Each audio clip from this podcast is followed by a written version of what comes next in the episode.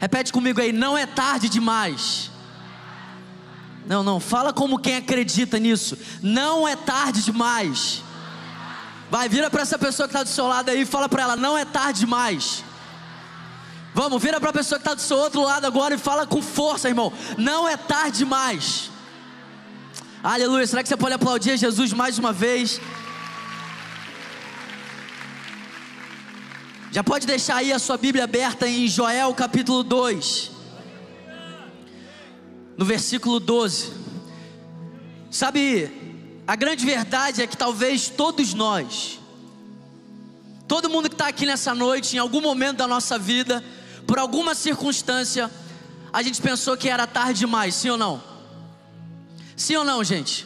Sabe, às vezes a gente está passando por tantas coisas, tantas lutas, tantos desafios, dificuldades, que muitas vezes a gente acaba pensando, cara, eu acho que é tarde demais. E sabe, às vezes a gente não pensa que é tarde demais porque a gente está ficando velho, até porque nós somos jovens, amém? Tem algum jovem aqui? Tem algum adolescente aqui? Então nós, como jovens, a gente sabe, como adolescentes, ainda tem muito tempo para a gente viver, amém? Ainda tem muito tempo, a gente está começando a nossa vida, a gente está começando a nossa jornada.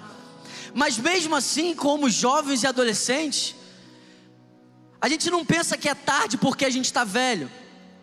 Mas muitas vezes a gente pensa que é tarde demais, porque a circunstância já tomou uma proporção tão grande que a gente não sabe nem mais como é que a gente sai desse lugar. Sabe, você é jovem, você é adolescente, você está começando a sua vida. Você sabe, ainda tem muita coisa para você viver, mas às vezes a gente está cercado por tantas coisas ao nosso redor. E eu não sei o que, que te cerca ao teu redor hoje, pode ser muitas coisas. Pode ser a depressão, pode ser a pornografia, pode ser o vício, pode ser a condenação. Mas hoje eu creio que hoje é uma noite, irmão, da gente sair daqui com a certeza que não é tarde demais. Eu creio que hoje a gente vai sair daqui descendo. Eu creio que hoje a gente vai sair daqui completamente lavado. Eu creio que hoje, se você tiver de coração aberto para receber dessa palavra, e eu só quero concluir, irmão, porque Deus já está falando aqui nessa noite. Eu só quero fechar, mas eu creio que Deus quer trazer uma convicção para nós aqui nessa noite. Não é tarde demais. Independente de como você entrou aqui nessa noite, independente da idade que você tem, você pode estar aí me assistindo, você pode ter 70, 80, 90, mas enquanto você está vivo, não é tarde demais. Você pode estar num, numa circunstância, sabe, talvez você pode estar tão afundado no vício, que você não sabe nem mais como que você sai desse lugar que você entrou, mas você vai sair daqui hoje sabendo que não é tarde demais. Enquanto nós estivermos vivos, irmão, não é tarde demais. Então o tempo não vai dizer para a gente que é tarde demais, porque a gente tem uma certeza de que o Deus que a gente serve, ele não está limitado ao tempo, irmão. Sabe, o ladrão na cruz é a prova disso. Jesus está sendo crucificado e tem dois ladrões. Enquanto um está escarnecendo, enquanto um está zombando, tem um que está descendo, se humilhando. Tem um que na cruz, indo para a morte, está sendo lavado, perdoado, curado, restaurado. E sabe, por mais que aquele homem não teve a oportunidade de viver uma vida para a glória de Deus, e a gente não pode se apoiar na misericórdia de Deus para esperar os últimos momentos, porque nem todo mundo tem a oportunidade de entender que hoje não é tarde demais. Mas você, pela graça de Deus, você está aqui nessa noite. Você está conectado por essa transmissão para você ouvir Deus falando com você hoje que não é tarde demais. Você está com a sua Bíblia aí aberta em Joel capítulo 2, no versículo 12? Três pessoas com a Bíblia aberta. Você traz Bíblia para a igreja, não, crente? Amém? Traz a Bíblia para a igreja. Você que não tem, procura algum líder que algum líder vai te dar uma Bíblia, amém? Eu compro Bíblia para Tainá, eu nem termino de pagar, ela já deu. Amém. Generosa, amém. Sabe, eu vou trazer rapidinho para você um contexto de Joel capítulo 2, na verdade do livro de Joel, porque o livro de Joel só tem três capítulos, amém? Quem aqui já leu o livro de Joel? Quem aqui conhece o livro de Joel? Com certeza, Você já deve ter escutado sobre o grande derramado do Espírito Santo nos últimos dias, e eu creio muito nessa palavra, amém? Eu creio que o mundo já experimentou avivamentos, mas eu creio que o maior avivamento ainda está para acontecer. Eu creio que a gente já tem visto colheitas sobrenaturais, pessoas sendo alcançadas em todas as nações, mas eu creio que a maior colheita ainda vai acontecer, e eu creio que isso vai acontecer na nossa geração. Você crê? Amém. Mas o contexto do livro de Joel é um contexto muito desafiador.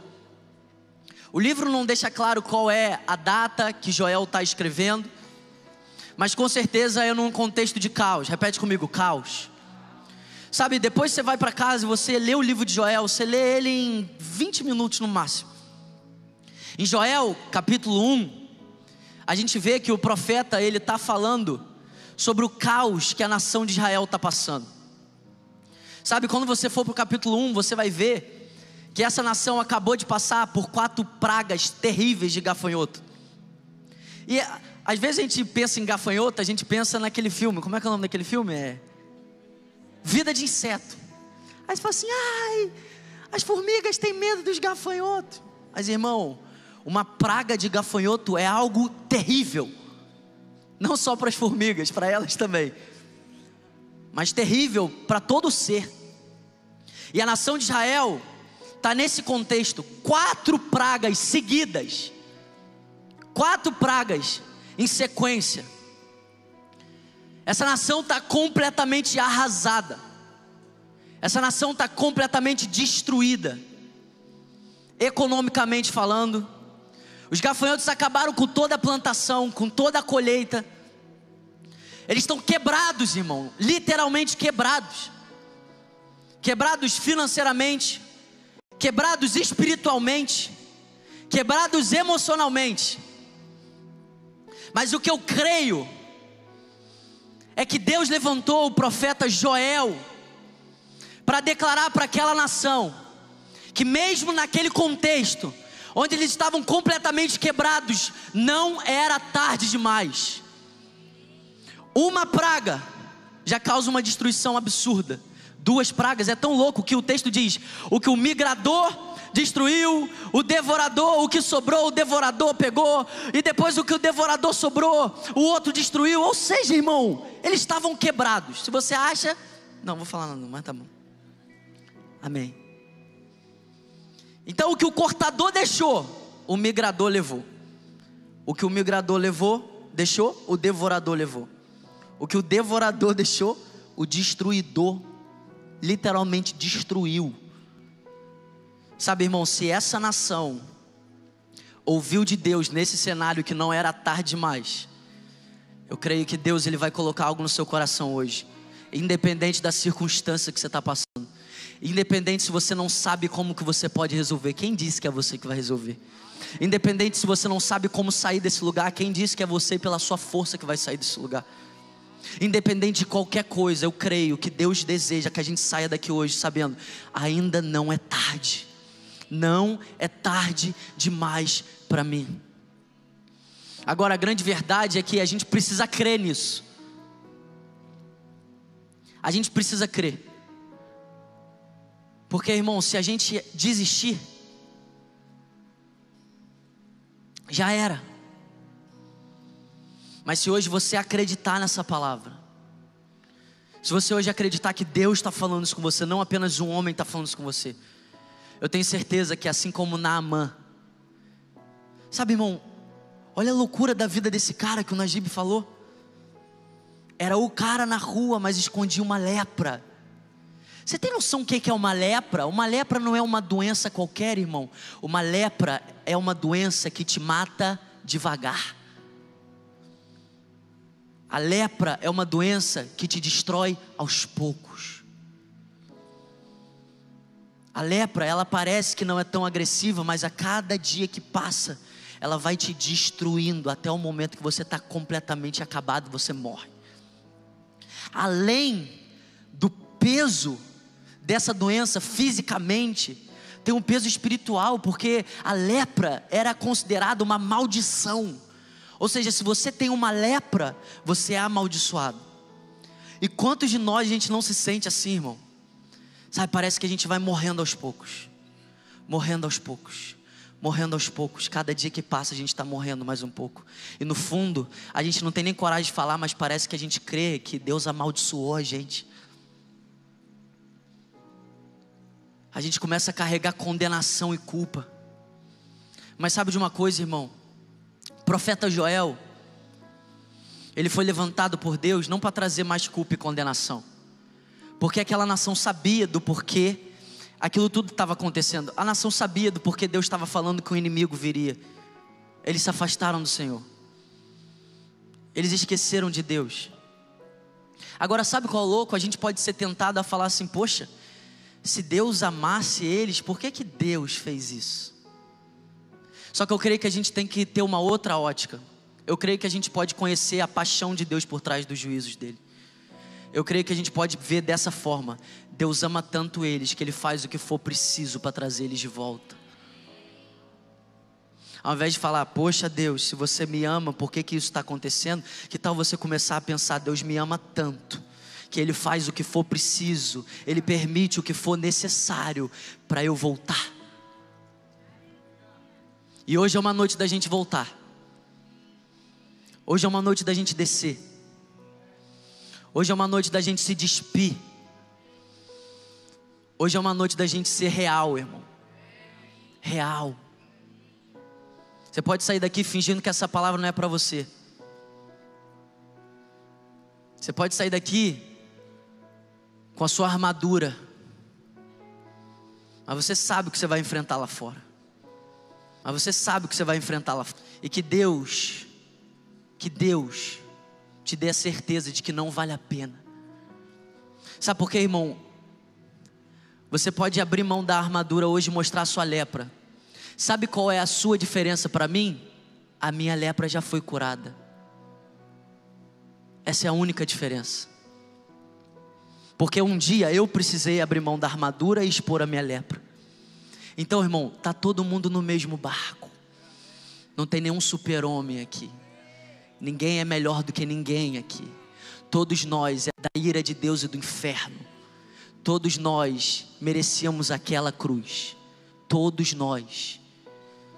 Mas pela misericórdia e pela graça de Jesus, Ele disse para a humanidade: Você pode abrir mão da armadura e expor a sua lepra hoje, porque eu te curo. A diferença é que eu já fui curado, a diferença é que as pessoas que estão aqui na frente, elas já foram curadas. Mas você vai sair daqui curado hoje.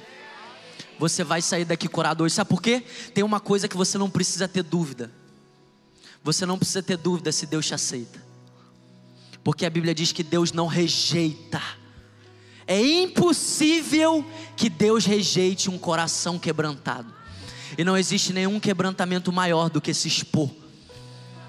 Então, se você hoje abrir mão de todo orgulho, de todo ego, de toda condenação e você se expor para Ele hoje, você vai sair daqui hoje uma nova pessoa, uma nova história completamente transformada.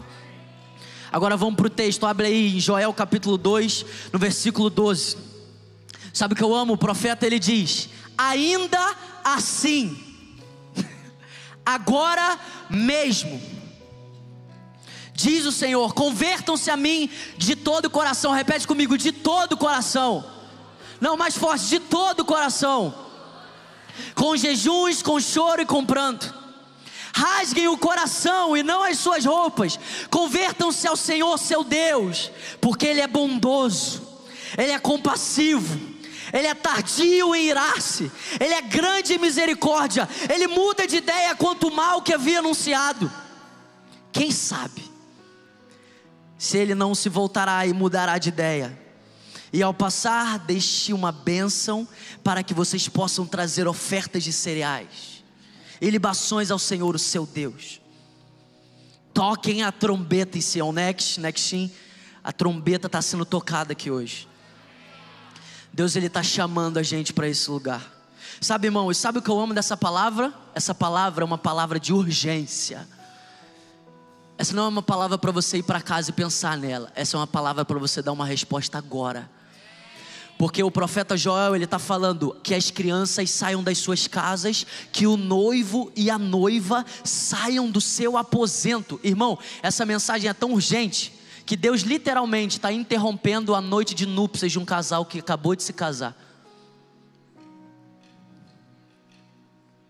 Irmão, eu sei o que é a noite de núpcias, aleluia.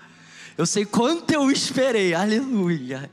Eu sei a prova que foi, aleluia. Mas essa mensagem é tão urgente que Deus está falando assim: ó, sai da sua noite de núpcia, sai da sua casa, aonde você estiver, Deus quer uma resposta hoje para essa palavra. E ele continua dizendo: toquem a trombeta em Sião, proclamem um santo jejum, convoquem uma reunião solene. Reúnam o povo, santifiquem essa congregação, congreguem os anciãos, reúnam as crianças que mamam no peito, que o noivo saia do seu quarto, a noiva dos seus aposentos. Que os sacerdotes, os ministros do Senhor, chorem entre o pórtico e o altar e orem, poupa o teu povo, ó Senhor. Não faça da tua herança um objeto de deboche e de zombaria entre as nações, porque hão de dizer entre os povos: para aqui, onde está o Deus deles? Sabe, eu quero dizer uma coisa para a gente aqui nessa noite. O texto começou dizendo: ainda assim. Sabe o que, é que eu entendo com ainda assim? É, ainda assim no estado que você está hoje. Porque às vezes a gente fala assim, cara, ele não sabe como é que está a minha vida. Ele não sabe como é que está meu casamento. Ele não sabe como é que está meu namoro. Ele não sabe como é que está minha vida emocional. Ele não sabe. Já é tarde demais. Mas o profeta está dizendo, ainda assim. Não, mas, cara, a depressão, não, cara, mas a droga, não, mas a pornografia. Ainda assim. Meu Deus, cara, a gente serve um Deus tão gracioso que Ele recebe a gente do jeito que a gente está. Mas a gente cantou hoje. A gente cantou hoje que porque Ele nos ama, Ele não nos deixa da mesma forma. Ainda assim. E sabe, irmão, se tem uma coisa que você não vai poder sair daqui hoje, falando, é que você não recebeu uma chance. Porque Deus está dizendo para todo mundo aqui nessa noite, ainda assim. Ah, Bernardo, você não sabe, minha esposa já saiu de casa ainda assim. Bernardo, mas eu quebrei, cara, ainda assim. Eu estou destruído, irmão. Eu estou destruído, ainda assim. Então, quando a Bíblia fala ainda assim, quando o profeta está dizendo ainda assim, ele está falando, independente do estado que você se encontra hoje, ainda assim. Agora ele continua dizendo, agora mesmo. Porque irmão, a gente podia parar nesse versículo. Esse versículo acaba com todas as nossas desculpas, para a gente não se render a esse amor. Não tem desculpa, irmão.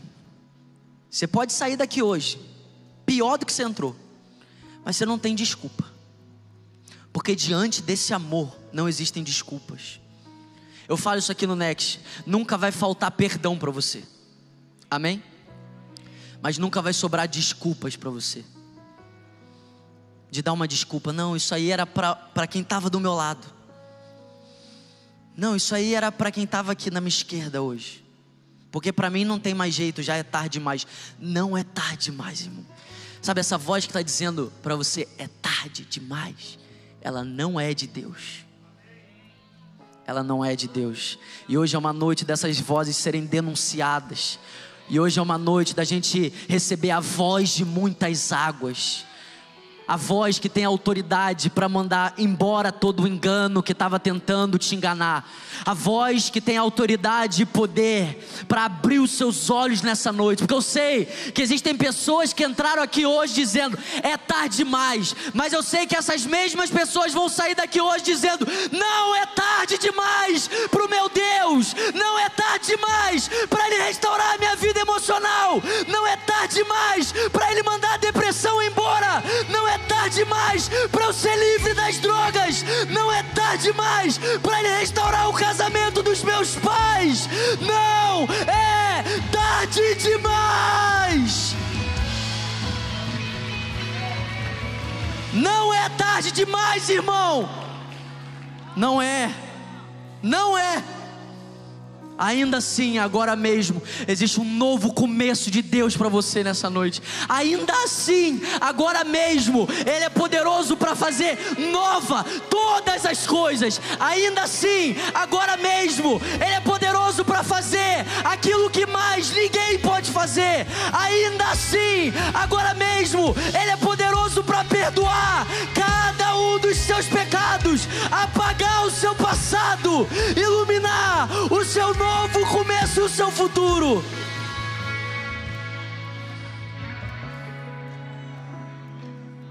Irmão, eu estou falando de Israel, um povo que foi encontrado pelo amor de Deus, um povo que não tinha motivos neles mesmos para tanto amor. Eles não eram uma nação muito grande, eles não eram tão poderosos, eles sabiam. A gente só foi escolhido pela misericórdia de Deus. A gente só foi escolhido por causa do amor de Deus. Agora esse povo está longe de Deus, do Deus que escolheu eles, do Deus que criou eles, do Deus que fez tantos sinais e maravilhas, do Deus dos pais deles, que contavam quando Jesus, quando Deus libertou eles do Egito, os sinais, as maravilhas,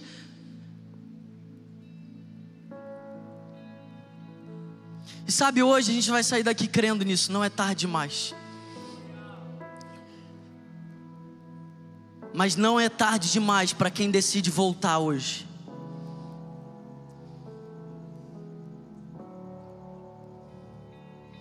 E sabe de uma coisa, irmão? Nesse estado, voltar é um milagre. Mas sabe qual é o louco? Deus ele está muito disposto a realizar esse milagre hoje. Porque nós estávamos mortos nos nossos pecados, amém? Eu nunca vi morto conseguir responder. Você já foi lá no cemitério e falou: Aê, você está bem? Você já viu o morto responder: Tô, tô, tô só aqui descansando um pouquinho. Já viu? Você já viu, a gente vai orar por você aqui no final, amém? Ou você está em outro nível. Aí você ora pela gente. Mas morto não responde. Morto não reage. E a gente precisa entender que essa é a condição que a gente se encontrava. Então, irmão, se você está aqui e você viveu um novo começo, esse é o maior milagre. O dia que eu dei uma resposta para essa palavra, eu entendi, eu estou vivendo o maior milagre porque eu estava morto. Eu estava morto, mas Ele me levantou nessa noite. Sabe, irmão, é por isso que a gente não pode se acostumar quando as pessoas vêm aqui na frente. Não, irmão, não tem como. Porque você não está entendendo. Cara, ver um cadeirante levantar é maravilhoso. Ver um surdo ouvir é maravilhoso. Ver um morto voltar à vida, esse é o maior milagre, irmão. Se não fosse Deus, isso aqui não aconteceria. E sabe, eu creio que nessa noite Deus vai ressuscitar muitos mortos aqui. Eu creio que pessoas que entraram aqui completamente arrasadas, destruídas, literalmente mortas. Você não sabe nem como que você está andando ainda. Você não sabe nem como que você chegou aqui. Mas você não está percebendo, mas alguma coisa está acontecendo dentro de você agora. Você sabe, tem alguma coisa acontecendo aí dentro agora. Sabe o que é isso? Deus está te trazendo a vida.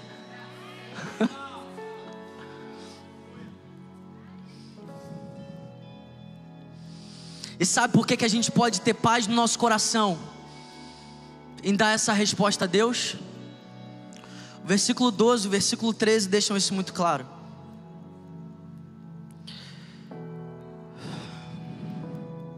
O 13 diz que Ele é grande em misericórdia. Sabe, irmão, você não está servindo a um Deus indiferente. Você não está ouvindo falar sobre um Deus de longe. Você não está ouvindo sobre um Deus que não se compadece. Você não está ouvindo sobre um Deus que não sente a tua dor. Você não está ouvindo sobre um Deus que está te olhando com uma ótica assim, ó. Será? Você está você tá ouvindo falar sobre um Deus, ou você serve a um Deus que Ele é grande em misericórdia, Ele é tardio em irar-se, E isso é tão verdade que ele tinha motivos de sobra para acabar com a nação de Israel em um segundo. Mas ao invés de acabar com aquela nação, ele está falando: volta para mim, volta para mim. Não rasga suas vestes, não rasga o seu coração. Então a gente precisa ter a revelação do Deus bom, do Deus compassivo, do Deus que é tardinho em irar-se, do Deus que é grande em misericórdia. E agora você tem que entender que quando fala sobre a sua vida, o que está em jogo não é só a sua vida. Sabe o que, que Deus leva extremamente a sério o que eu estou falando? porque isso tem a ver com a fama dele.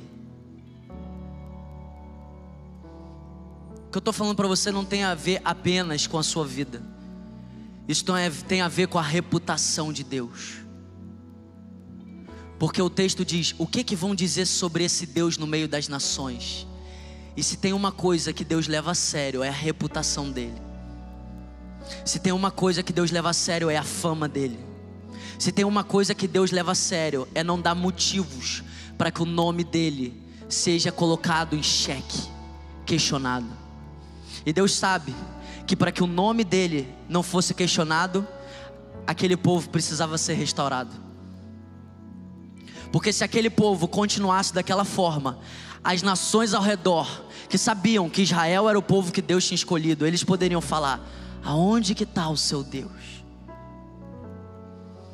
Mas Deus sabe que quando Ele restaura aquela nação, não sobra motivos para ninguém colocar o nome dele em xeque. Então, irmão, Deus ele quer muito restaurar você hoje, porque não tem a ver apenas com você, mas tem a ver com o nome dele, a dignidade dele. E sabe o que eu mais amo? Eu mais amo, cara, desse texto é a resposta de Deus. Porque Deus está chamando um povo para abrir mão da armadura, para descer. Deus está chamando um povo para rasgar o coração, não as vestes. Porque os religiosos eles rasgavam as vestes, sabe, como um sinal de arrependimento, de quebrantamento. Mas Deus sabia que o coração deles estava longe. E Deus está falando: Eu não quero o seu show, eu quero o seu coração, eu quero o seu arrependimento, eu não quero a sua oferta, eu não quero o teu sacrifício. Eu quero o seu coração. E sabe o que eu amo? Eu quero ler qual foi a resposta de Deus para te encorajar a tomar a mesma decisão que esse povo tomou, de rasgar o coração, de descer, de abrir mão da armadura. Você pode ficar de pé no seu lugar?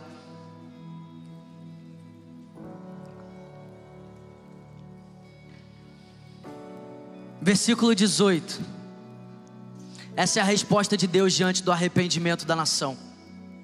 Então, o Senhor teve grande amor pela sua terra e se compadeceu do seu povo. O Senhor respondeu ao seu povo: Eis que lhe envio o cereal, o vinho, o azeite e vocês ficarão satisfeitos. Nunca mais farei de vocês motivo de zombaria entre as nações. Irmão, vou ler de novo porque a gente precisa ouvir Deus falando isso com você, que já está rasgando o seu coração na noite. Será que Ele me aceita? Será que eu posso tomar essa decisão? Será que hoje Ele me aceita, Ele me acolhe? Então o Senhor teve grande amor pela sua terra e se compadeceu do seu povo. O Senhor respondeu: Eis que lhe envio o cereal, o vinho, o azeite, e vocês ficarão satisfeitos. Nunca nunca mais farei de vocês motivo de zombaria entre as nações. Levante a sua mão, eu quero profetizar sobre a sua vida nessa noite. Você não vai ser motivo de zombaria. A sua casa, a sua família não será motivo de vergonha. A sua vida emocional, a sua vida sentimental, a sua vida espiritual não será motivo de vergonha, não será motivo de zombaria. O seu namoro, o seu casamento, não será motivo de vergonha. Deus não te criou para vergonha. Deus não te criou para zombaria. Deus te criou para expor. Ali está o meu filho amado, em quem eu tenho prazer. Ali está o meu filho, ali está minha filha, ali está o meu filho amado. Essa é a noite que Deus vai manifestar a compaixão que Ele tem por cada um de nós. Essa é a noite que Deus está te respondendo. O que te faltava era azeite, eu trago o azeite para você. O que faltava era o vinho, eu trago o vinho. O que te faltava era alegria, eu trago alegria, mas muito mais do que vinho, muito mais do que azeite, Ele traz a presença dEle hoje, a presença que é suficiente para fazer nova todas as coisas. Levante as suas mãos, isso, rasga o seu coração, Ele está aqui, ainda assim, agora mesmo ainda assim, agora mesmo volte para o Senhor, volte para o Senhor, vem.